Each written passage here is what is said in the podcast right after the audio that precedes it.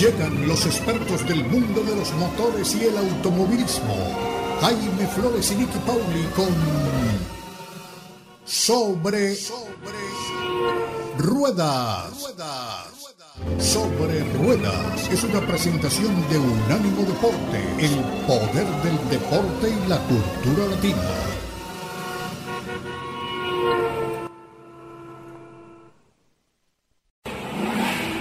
Sobre Rueda. Sobre Rueda. El programa donde rugen los motores.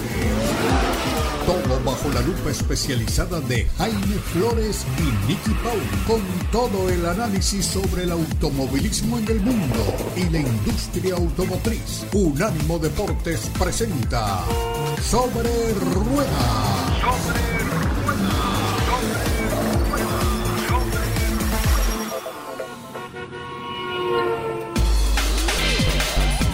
¿Qué tal amigos? Bienvenidos una vez más a Sobre Ruedas a través de Unánimo Deportes. Hoy tenemos Gran Premio de Fórmula 1, se corre en Spa Francorchamps, el Gran Premio de Bélgica, el último de la primera fase de la temporada 2023 de la Fórmula 1. Entramos en el receso habitual de verano y reanudamos las cosas ya para finales del mes de eh, agosto cuando regresaremos al Gran Premio de Holanda, el 27 de agosto para ser exactos. Nos vamos, nos vamos con toda la información de lo que está sucediendo en la Fórmula 1, pero no sin antes darle la más cordial de las bienvenidas a quien hace posible toda esta información del mundo de las carreras. Doña Nikki Pauli, qué placer saludarla una vez más. Saludos Jaime, saludos amigos, qué placer estar con todos ustedes compartiendo este fin de semana, un fin de semana que tiene mucho de particular porque es el último fin de semana en el que tenemos carrera, venimos de varios fines de semana consecutivos, antes del parón del verano, de este tiempo en que la Fórmula 1, el Gran Circo de la Velocidad, eh, se detiene, hace una paradita, los autos regresan a taller, los mecánicos, ingenieros y pilotos toman un respiro, es este, parada de mitad de año, de temporada, para luego retomar hacia finales del mes de agosto y volver con todas las fuerzas y las energías para la segunda porción de un campeonato que terminará eh, dentro de unos cuantos meses hacia finales de noviembre. Pero el tiempo se va rápido, las carreras se van muy rápido también y Spa-Francorchamps, que es la última carrera antes de este periodo de detención a mitad de año, solía ser la primera carrera al regresar del parón de fin de, del parón de mediados de año. Así que eh, en esta oportunidad tenemos eso como novedad. Spa-Francorchamps, que es uno de los circuitos más tradicionales de la Fórmula 1. Estamos hablando de una pista en la que se corrió eh, bajo la categoría de Grand Prix o Gran Premio por primera vez en 1925, cuando ya se habían hecho carreras en este circuito. Un circuito que originalmente era un trazado que unía a tres poblaciones en esta área en Bélgica. Era un circuito que quiso, se quiso hacer esa primera carrera si mal no recuerdo, en 1921 y no pudieron hacerla porque solamente tuvieron un inscrito. Pongámonos en, un poco en los zapatos de la época, de lo que eh, eran las cosas en los años 20 del siglo pasado. No había tantos vehículos automotores todavía, no había tanta gente que los tuviese. Eh, Europa acababa de pasar por la Primera Guerra Mundial, era bastante reciente aún, y eh, tener un vehículo era una inversión realmente muy fuerte. No había mucha gente que pudiera darse el lujo de correr eh, carreras de autos. Así que eh, en esa primera convocatoria no hubo mucho éxito, pero ya al año siguiente sí, y a partir de ahí se desarrolló la que llegó a convertirse en la pista más rápida de la Fórmula 1 por los 70, cuando hablábamos de Spa-Francorchamps, era esa carrera la más rápida. No había eh, chicanas, no había, era una, realmente un circuito de muy alta velocidad y para unos pocos eh, elegidos, para los que se tenían el coraje de atreverse a poner el acelerador a fondo, lo decía Jack Hicks, un hombre que Corrió para Ferrari, entre otros equipos, muy exitoso en el Campeonato Mundial de, marcas, de carreras de resistencia, no tanto en, la Fórmula 1, donde tuvo mucho éxito, pero digo, no fue campeón.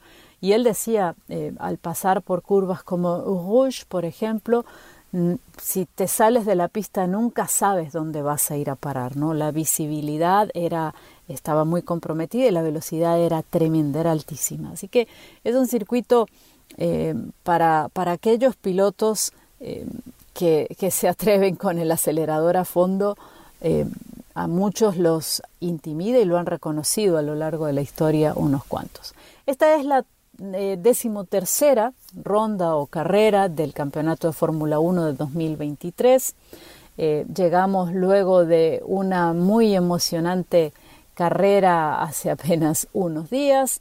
Max Verstappen se mantiene después de su victoria en Hungría como líder del campeonato, cada vez más distanciado del segundo en el campeonato de pilotos, que es su compañero Sergio Checo Pérez. En este momento Max Verstappen tiene 281 puntos. Se dice fácil, pero el hombre ha sido realmente consistente en lo que va de campeonato. Este fin de semana no va a arrancar la carrera desde la pole position, pese a que en la clasificación hizo la vuelta más rápida. ¿Qué determina que no arranque desde la primera ubicación en la grilla de partida? Pues que ha sido penalizado con cinco posiciones por hacer un cambio de caja de velocidad. Recordemos que algunas de, las, de los componentes de los monoplazas de Fórmula 1 se especifica cuántas de esos componentes se pueden utilizar por año y en algunos casos también se especifica que si ese componente determinado se va a cambiar, se va a reemplazar la pieza, pues eso conlleva una penalización en la grilla de arrancada. En este caso a Max Verstappen le han tocado cinco posiciones hacia atrás. Y me preguntarán ustedes entonces si Max Verstappen hizo la pole, pero ha sido penalizado con cinco posiciones y va para atrás, ¿quién gana esa pole position? Pues nada más y nada menos que el piloto de Ferrari, Charles Leclerc, a quien este circuito se le da bastante bien. En el tercer lugar, en la clasificación, pero que arrancará desde el segundo al moverse una posición hacia adelante por el tema de Verstappen, está Sergio Checo Pérez. Luego está Lewis Hamilton, Carlos Sainz, Oscar Piastri de McLaren, Lando Norris también de McLaren, vemos el repunte de la escudería británica, George Russell de Mercedes, el compañero de Lewis Hamilton, Fernando Alonso de Aston Martin y Lance Stroll, su compañero de equipo, también de Aston Martin, cerrando el grupo de los 10 primeros. ¿Qué les podemos contar de esta carrera? Aparte de lo que ya hemos venido hablando un poquito, me preguntaba alguien, ¿esta carrera, la de este año, tendrá algo que ver con la del año pasado o hay alguna cosa que pueda modificarse, que pueda cambiar, que pueda resultar en una sorpresa? Una sorpresa puede ser siempre el clima. No es la carrera de Spa-Francorchamps en Bélgica, una carrera ajena a los cambios bruscos de, temperatura, que haya lluvia en el circuito, ya lo vimos de hecho, em, la, la Q1 de la clasificación fue retrasada precisamente por lluvia y se espera que el fin de semana continúe la lluvia.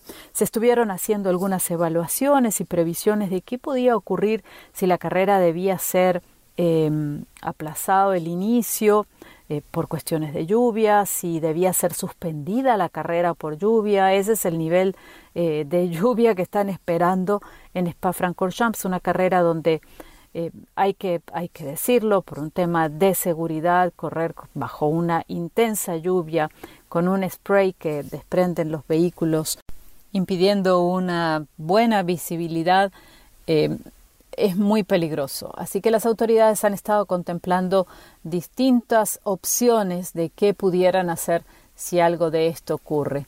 Max Verstappen creo que está llamado a seguro a terminar en el podio. Él decía, no importa que esté en la quinta posición, me van a ver adelante, no voy a, no por esto me voy a, deprimir o voy a estar triste o va a pasar algo diferente. Voy a seguir tal cual y me van a ver adelante. Muy combativo, muy guerrero. Mucha gente dice, bueno, pero si ya está tantos puntos adelante en el campeonato, tendría que tomar las cosas con mucha calma, eh, mantener las posiciones, seguir sumando eh, puntos, por supuesto, pero no hace falta que gane todas las carreras. Sin embargo, este piloto no es conocido por cruzarse de brazos y decir, bueno, ya hasta aquí llegué, sino precisamente todo lo contrario y mucha hambre de triunfo. Max Verstappen ganó en Spa-Francorchamps el año pasado. Eh, al podio lo acompañaron su compañero Sergio Checo Pérez y Carlos Sainz, piloto actual todavía de Ferrari. La vuelta más rápida la hizo Max Verstappen en 2022 eh, y la pole position en aquella ocasión la hizo Carlos Sainz. Sin haber hecho la pole position este año, pues la gente de Ferrari repite con Leclerc en esa primera posición. Los neumáticos que trae la gente de Pirelli para este Gran Premio en Bélgica, tenemos el neumático C2, la banda blanca, que son los duros, el C3, la banda amarilla, que son los medios, y el C4, que tengo la discusión siempre con algunos de mis colegas si es la banda naranja o la banda roja, eso depende, aquí hay, hay varias opciones en este estudio, pero es la, ah, el neumático considerado suave o blando. Esta es la carrera número 67 que se corre el Gran Premio de Bélgica es la número 55 en Spa-Francorchamps. Esta carrera no solo se ha disputado en este circuito, el Gran Premio de Fórmula 1 de Bélgica se ha disputado también en un circuito eh, que se llamaba Solder y eh, esto fue allá por 1973. Eh, luego entre el 75 y el 82 también tuvo algunas apariciones y el circuito de Nivelles en 1972 y 74. La carrera no se llevó a cabo en el 57, 59, 69, 71, 2003 y 2006. Michael Schumacher es el piloto más exitoso en la historia del Gran Premio de Bélgica con un total de seis victorias. ¿Qué podemos esperar para este fin de semana más allá de esa, ese podio en el que van a estar con prácticamente total certeza los Red Bull?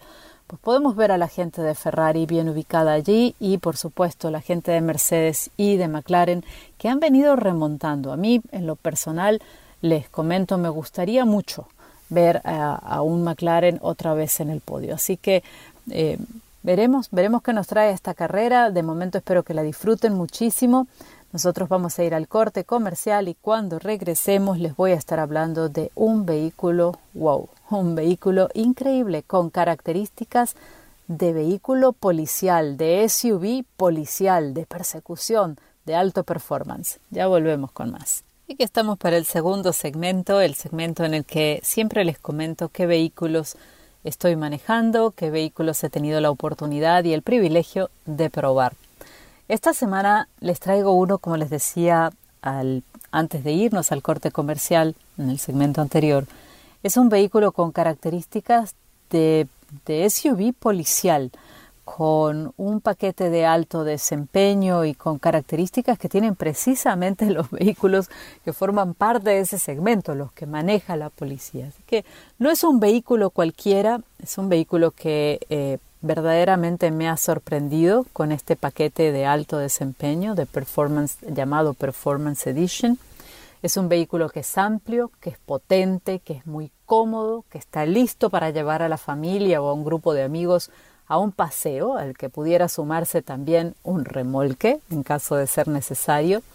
¿De qué vehículo les estoy hablando? Les estoy hablando del Chevrolet Tahoe RST Performance Edition 2023. Es un SUV muy práctico en el que destaca, por supuesto, el desempeño, algo que nos marca la palabra performance. Uno de los atractivos del Chevrolet Tahoe es la variada oferta de modelos tienen el LS, el LT, el RST, el Z71, el Premier y el High Country. Siempre hay uno adecuado para cada consumidor, ya sea que ustedes estén buscando algo más básico o algo de alto desempeño o algo con mayor capacidad de remolque, por ejemplo, en esta línea del Tajo lo van a encontrar. Según el modelo, por supuesto, la motorización. El motor estándar del Chevrolet Tahoe es un muy potente V8 de 5.3 litros que entrega 355 caballos de fuerza y 383 eh, libras por pie de torque. Sin embargo, hay otras dos opciones. Un V8 de 6.2 litros, que es regularmente el que se incluyen los modelos RST y Z71 en el Premier y en el High Country y un motor turbocargado diésel de 3 litros y 6 cilindros eh, que está disponible en casi todos los modelos excepto en el Z71. Estas serían como las tres ofertas básicas de motor. Sin embargo, en el caso del vehículo que tuve para la prueba, el Chevrolet Tahoe Four Wheel Drive SRT Performance Edition, el motor es un V8 de 6.2 litros, pero que entrega mayor potencia y tiene mayor torque, entrega 433 caballos de fuerza y 467 libras por pie de torque gracias a ese sistema que les mencionaba antes de alto desempeño. Es un modelo increíble cuya velocidad máxima es de 124 millas por hora.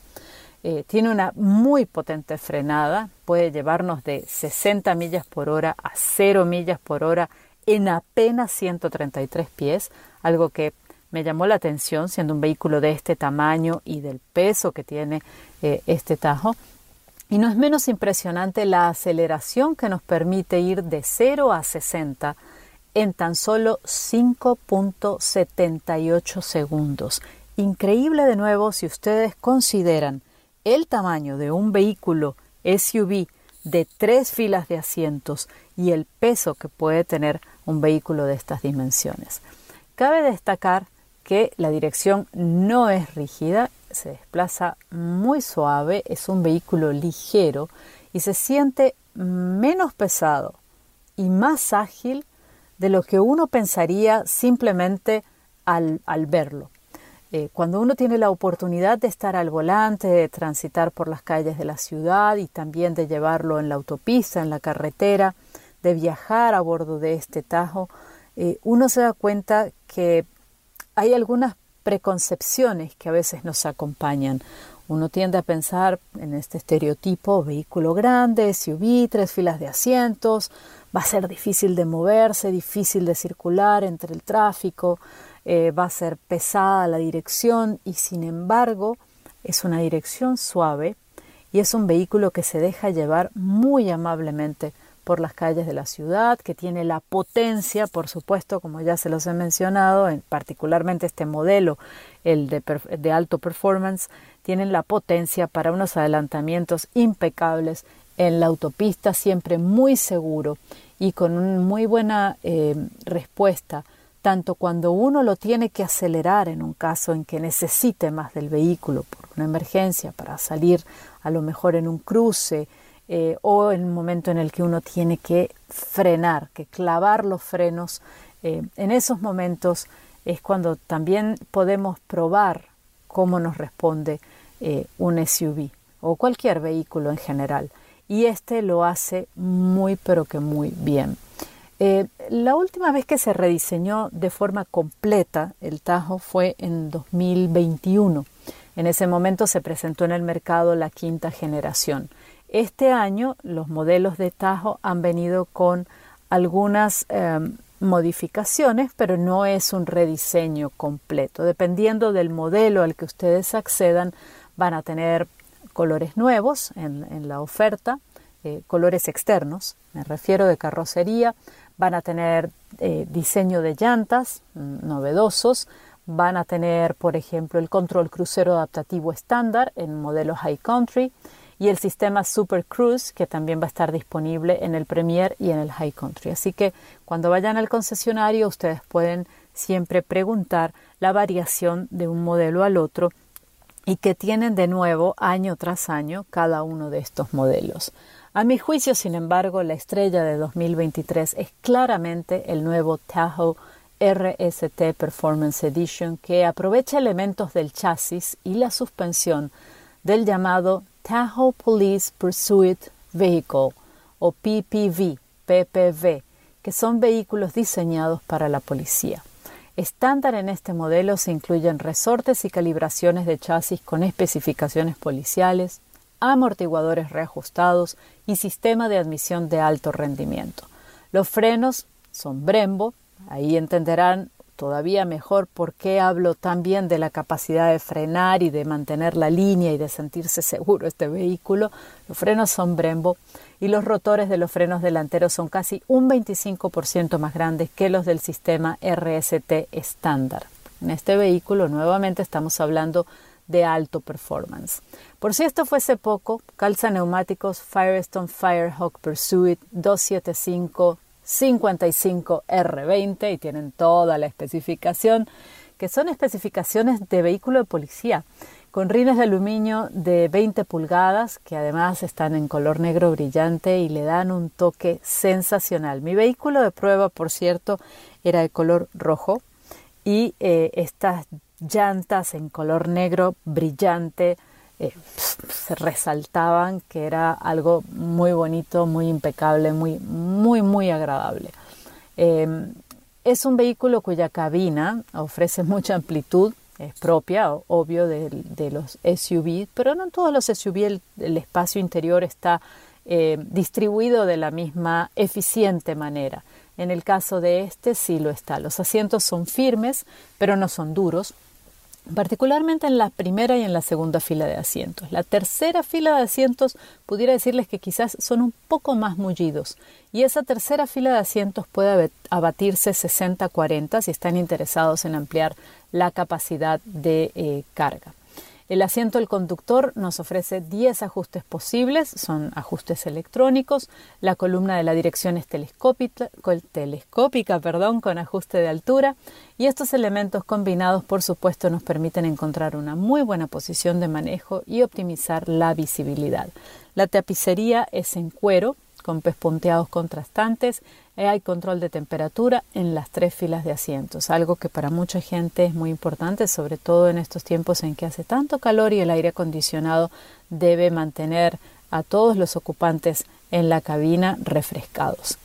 La pantalla central es de 10.2 pulgadas, las gráficas son muy claras y el sistema de información y entretenimiento y el de navegación se integran muy bien. La respuesta es en todos casos muy rápida. Además, en la segunda fila de asientos, y esto no es un detalle menor, hay pantallas de alta definición de 12.6 pulgadas, dos pantallas, ideales para entretener a nuestros pasajeros. Si usted tiene una familia, si los viajes a veces son largos y hay que entretener a los chicos, pues estas pantallas son fenomenales. El Chevrolet Tahoe es compatible con Apple CarPlay, con Android Auto, por supuesto cuenta con tecnología Bluetooth, eh, tiene recarga inalámbrica para el móvil e incluso hay un enchufe de 12 voltios.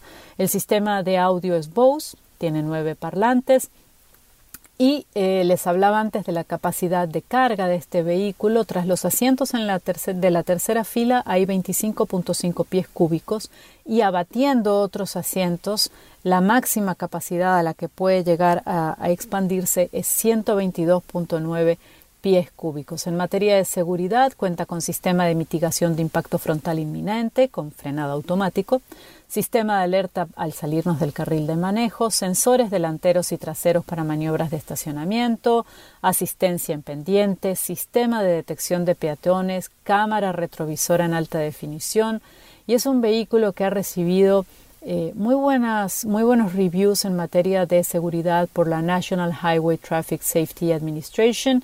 Eh, de hecho, tiene cinco estrellas, el máximo otorgado en choques frontales, en protección para el chofer, y en choques laterales, tanto para asientos delanteros como traseros.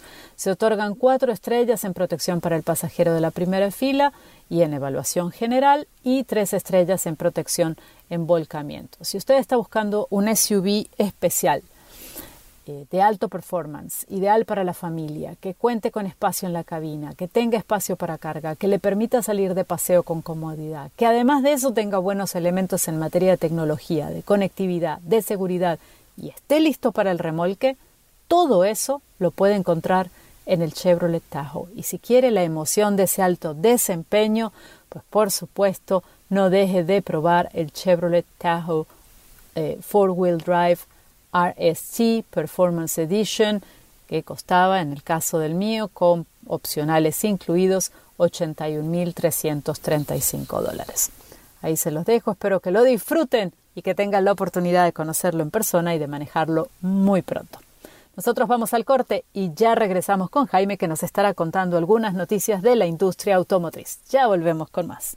Aquí estamos de nuevo con ustedes, iniciando otro segmento de esta edición de hoy de Sobre Ruedas a través de Unánimo Deportes. Y esta es eh, la sección que habitualmente utilizamos para hablar de los temas que tienen que ver con la industria automotriz y con el mercado de vehículos en los Estados Unidos, con las diferentes tendencias, con la realidad de los precios fluctuantes. Eh, por fortuna, eh, noticias recientes nos han dado cuenta de que los precios de los vehículos eléctricos parecen estar con una tendencia hacia la baja, algo que pues mejoraría todavía más el posicionamiento de estos eh, productos eléctricos de los que todo el mundo está hablando.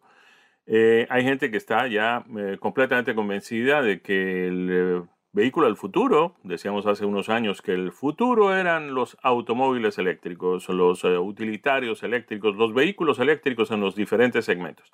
Pues no, ya no son los autos del futuro, ya son los vehículos del presente.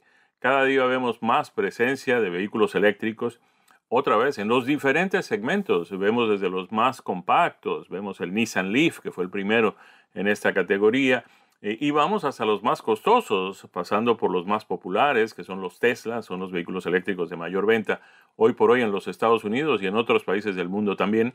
Eh, vemos productos de la mayoría de los fabricantes eh, en este segmento de los eléctricos eh, vemos no solamente eléctricos puros o eléctricos de tiempo completo o eléctricos totalmente eléctricos, vemos también los eléctricos eh, que son híbridos de conectar o los PHEV, que es la sigla en inglés de mm, Plug-in Hybrid Electric Vehicle. Vehículos eléctricos que además de mm, tener su motor eléctrico que los impulsa, pues tienen también su motor a gasolina, eh, que puede funcionar bien el vehículo con el motor a gasolina solamente, con el motor a gasolina más el motor eléctrico o simplemente con el motor eléctrico de tiempo completo. En estos casos, pues ya lo hemos eh, comentado varias veces, pues la autonomía de los vehículos es relativamente corta, pero pueden funcionar perfectamente en casos de, personas que tienen solamente un, un, tramo para recorrer por la mañana y otro por la tarde. La mayoría de las personas usan el vehículo con ese propósito de ir al trabajo y regresar al final del día. Y entonces, si lo que están andando es menos de 30 o 40 millas, dependiendo obviamente de la autonomía de cada uno de estos vehículos, pues este vehículo podría suplir sus necesidades de lunes a viernes y el fin de semana el vehículo, como tiene su motor a gasolina y su tanque de combustible, pues tiene una autonomía con motor a gasolina mucho más significativa, podría llegar por encima inclusive de las 300 millas en algunos casos. El problema de los eh, autos eléctricos para muchas personas sigue siendo el tema de la carga del vehículo. Obviamente, para poder tener eh, una autonomía de más de 200 millas, que es lo que ya tenemos, uno de los primeros cuellos de botella que encontramos cuando empezamos a hablar de esto aquí en estos mismos micrófonos, era que los primeros vehículos eléctricos no tenían autonomías muy grandes porque obviamente las baterías o eran muy grandes o simplemente no tenían la misma capacidad de acumulación que ya están teniendo hoy. Y además esperamos que hacia el futuro esta curva siga ascendiendo, es decir, no solamente va a aumentar la capacidad de acumulación de carga de las baterías, sino que además va a aumentar la autonomía de los vehículos como consecuencia. Esto como resultado de que las baterías van a ser más eficientes y además que van a ser más livianas, porque para acumular más carga hoy necesitamos una batería más eh, grande eh, y más grande significa más peso y más peso significa menos rendimiento. Mientras más pese la batería, pues menos alcanza la misma batería para transportar el vehículo más cantidad de millas. De manera que pues en la medida en que esto viene evolucionando hacia, la, hacia el éxito, pues tendremos mm, vehículos con baterías más pequeñas, más eficientes, con mayor capacidad de carga y vehículos que en consecuencia van a tener una autonomía más grande. Además, el otro asunto interesante es que en la medida en que eso se viene mm, produciendo, eh, las baterías también van a ser más económicas y esto va a contribuir a bajar el precio de los vehículos eléctricos. El otro cuello de botella que todavía nos queda es el de las estaciones de carga. A ver, ¿qué pasa con las estaciones de carga o qué pasa de una manera general con la carga de un vehículo eléctrico? El vehículo eléctrico, cuando uno va a comprarlo, pues se lo entregan con un sistema de carga, con unos cables para conectarlo en la electricidad de, nuestra casa. Esa toma que tenemos con frecuencia cerca del garaje cuando vivimos en una casa, cuando vivimos en un edificio, pues es un poco más complejo. Eh, en los edificios nuevos ya están teniendo la visión de instalar estaciones de carga para los vehículos en los estacionamientos, pero en los eh, edificios antiguos esto todavía es eh, complicado. Habría que pedir a la compañía de electricidad de la zona donde uno vive que vengan a instalarle un punto específico eh, con un contador específico también, porque va a llegar la cuenta a final de mes, eh, y hay que tenerla también de cierta forma eh, asegurada para que no llegue cualquiera a cargar su vehículo y tenga uno que terminar pagando la cuenta de la carga de los demás. para personas que viven en ciudades grandes y que estacionan su vehículo en la calle, pues cargarlo durante la noche es un poco más complejo. Esas personas dependen de las estaciones de carga y sobre las estaciones de carga todavía hay algunas dificultades para resolver. La mayoría de estas estaciones de carga están en sitios públicos, estaciones de gasolina, paradas en las carreteras, centros comerciales, donde la gente va no solamente a cargar el vehículo, sino tienen otras actividades. Por ejemplo, voy a mencionar un ejemplo clásico, que es el Turnpike, que es la vía que conduce del sur de la Florida al centro del estado, a la zona de Orlando, que es donde están ubicados los eh, parques de atracciones. Obviamente la vía sigue hasta el norte hasta que termina en la I-75, que como lo saben nuestros oyentes, es la vía que comunica al estado de la Florida con el estado de Georgia, se puede uno ir hasta Atlanta y termina pues muy al norte del país, ya en zonas eh, de los estados del medio eh, del Midwest. esta ruta mm, Turnpike pues es la que utiliza la mayoría de las personas que van a los parques de atracciones de Disney. Si por decir algo uno va en un vehículo eléctrico y comienza a fallarle la batería, hay unas estaciones de carga, estaciones de carga de Tesla por una parte y estaciones de carga eh, genéricas por otra, donde pues se pueden cargar los vehículos. Para quienes no están, no están muy bien informados sobre el tema, habría que añadir aquí que los vehículos de Tesla, a diferencia de todos los demás, tienen una conexión para cargarse diferente. Nada que complique mucho porque eh, se puede mm, con un adaptador muy simple, muy pequeño además debe ser muy poco costoso, pues simplemente eh, la conexión para la estación de carga regular se puede adaptar muy rápidamente con este aparatito, con este mm, conector plástico en cuestión de segundos y serviría para cargar los vehículos de Tesla. Eh, es un poco diferente cuando uno llega a una estación de un, para vehículos de Tesla para cargar el vehículo mm, que no es Tesla eh, porque ese adaptador es un poco más complejo, más difícil. Pero bien, en fin, llegamos ahí, vamos a cargar nuestro vehículo. El tema es que, pues generalmente encuentra uno, sobre todo en los días eh, de temporadas de vacaciones, cantidades de vehículos con el mismo problema que uno tiene, cargarlo. Eh, y mucha gente no tiene conciencia de que pues tiene que cargar su vehículo y una vez esté cargado salir de ahí y dejarle el espacio al otro. yo les contaba que hace un tiempo fui a un centro comercial donde había una estación de carga y alguien decidió poner su carro allí y resulta que era un empleado eh, de la tienda eh, y simplemente el carro estuvo ahí todo el día, muchas horas después de haberse cargado y, no dejaba el espacio abierto para que otras personas pudieran venir a cargar el suyo. Pues bien, eh, las compañías de carga decidieron entonces que en el sistema pues aplicaron un mecanismo que una vez el vehículo esté cargado, si en unos minutos, un tiempo razonable, el propietario del vehículo no ha venido a llevárselo, pues le siguen cargando a su tarjeta de crédito como si el vehículo estuviera cargando electricidad. Así que pues eh, la gente sale corriendo y se lleva el vehículo. La noticia interesante es que siete grandes fabricantes de vehículos eléctricos se han puesto de acuerdo y han armado un equipo para establecer una red de estaciones de carga para vehículos eléctricos. Estamos hablando de BMW, General Motors, Honda, Hyundai, Kia, Mercedes-Benz y Stellantis, que es la organización que agrupa lo que antes conocíamos como Chrysler, además de otras marcas como Fiat, como Maserati, como Alfa Romeo. En fin, el caso es que estas compañías han decidido montar una red de estaciones de carga para vehículos por todo el país. Estaciones de carga además de corriente directa y de carga rápida, que ese es otro tema. Cuando uno se lleva el cablecito pues, ese para cargar en casa, prácticamente el vehículo dura cargando toda la noche. Si uno hace la instalación de la estación de carga en su casa utilizando los 220 voltios que encontramos regularmente en la secadora de ropa, eh, que fue lo que hice yo en mi garaje, eh, simplemente llamé a un electricista, me sacó una conexión directamente del tablero, eh, justo al lado de donde estaba el, el switch, el disyuntor para la secadora de ropa, y ahí tengo mi estación de 220 voltios. Lo que antes tardaba 10, 12 horas en cargar, ahora tarda 5, 6 horas máximo. Y hay estaciones mucho más rápidas de 440 voltios, pero son un poco más complejas porque en casa uno no tiene 440 voltios. Pues bien, la idea de este grupo eh, de siete fabricantes americanos o siete fabricantes internacionales con mercado en los Estados Unidos es instalar 30.000 estaciones de carga para vehículos eléctricos de alta velocidad de aquí al año 2030.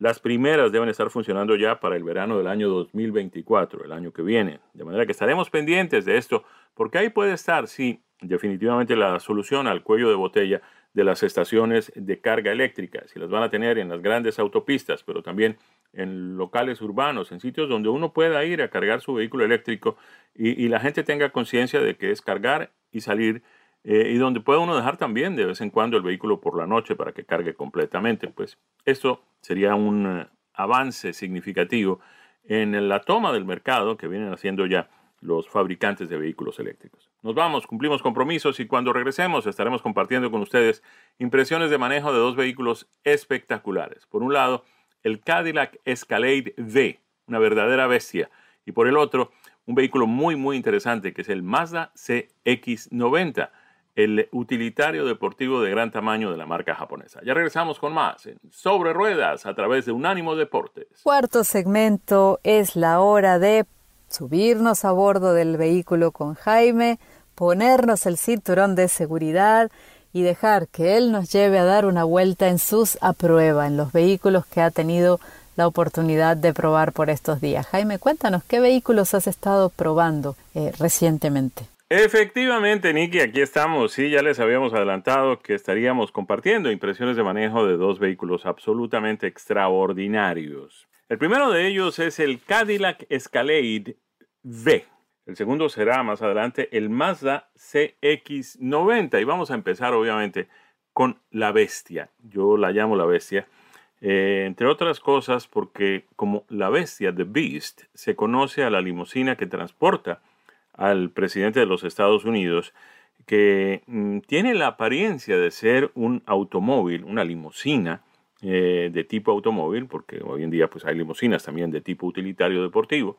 Pero bueno, esta eh, bestia que transporta al presidente de los Estados Unidos, tanto en sus cuestiones domésticas como en sus cuestiones internacionales, pues es basada en una plataforma muy similar a la de ese vehículo que tuvimos la suerte, el privilegio la emoción maravillosa de conducir por estos días.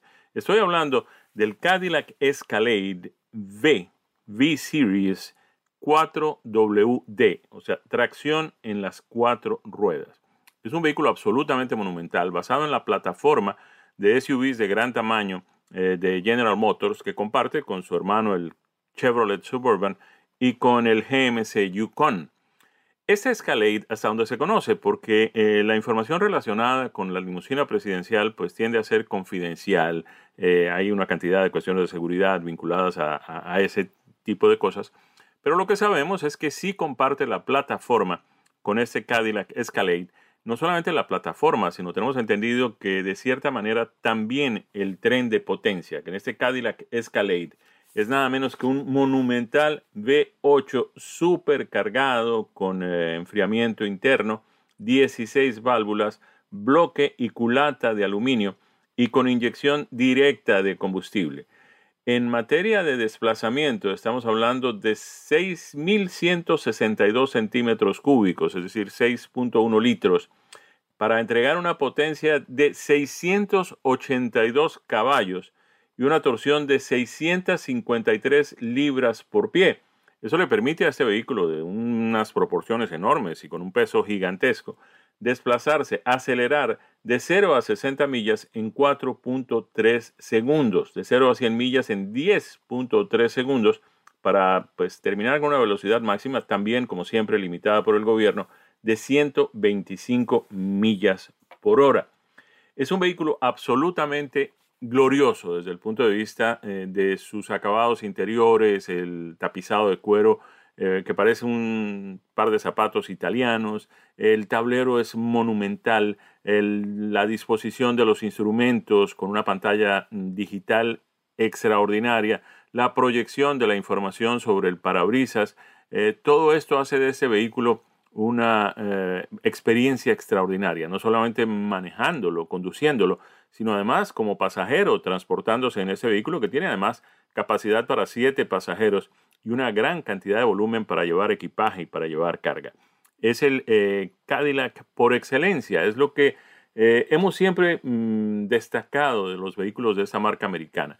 Además, su suspensión, a pesar de que se trata de un utilitario deportivo, pues no podría eh, traicionar la marca y la trayectoria y pues el prestigio que Cadillac ha tenido a lo largo de décadas con vehículos de suspensiones mullidas, eh, de, eh, de, sentirse uno como si fuera entre las nubes cuando anda en ese vehículo que absorbe con mucha facilidad las imperfecciones del terreno, los baches, los huecos, las zanjas, en fin, todo lo que pueda uno encontrarse y obviamente uno no piensa en un vehículo de estas características para andar fuera de camino y para llevarlo a terrenos agrestes, pero es bueno saber que de todas maneras tiene esa capacidad de hacerlo en el momento en que sea necesario.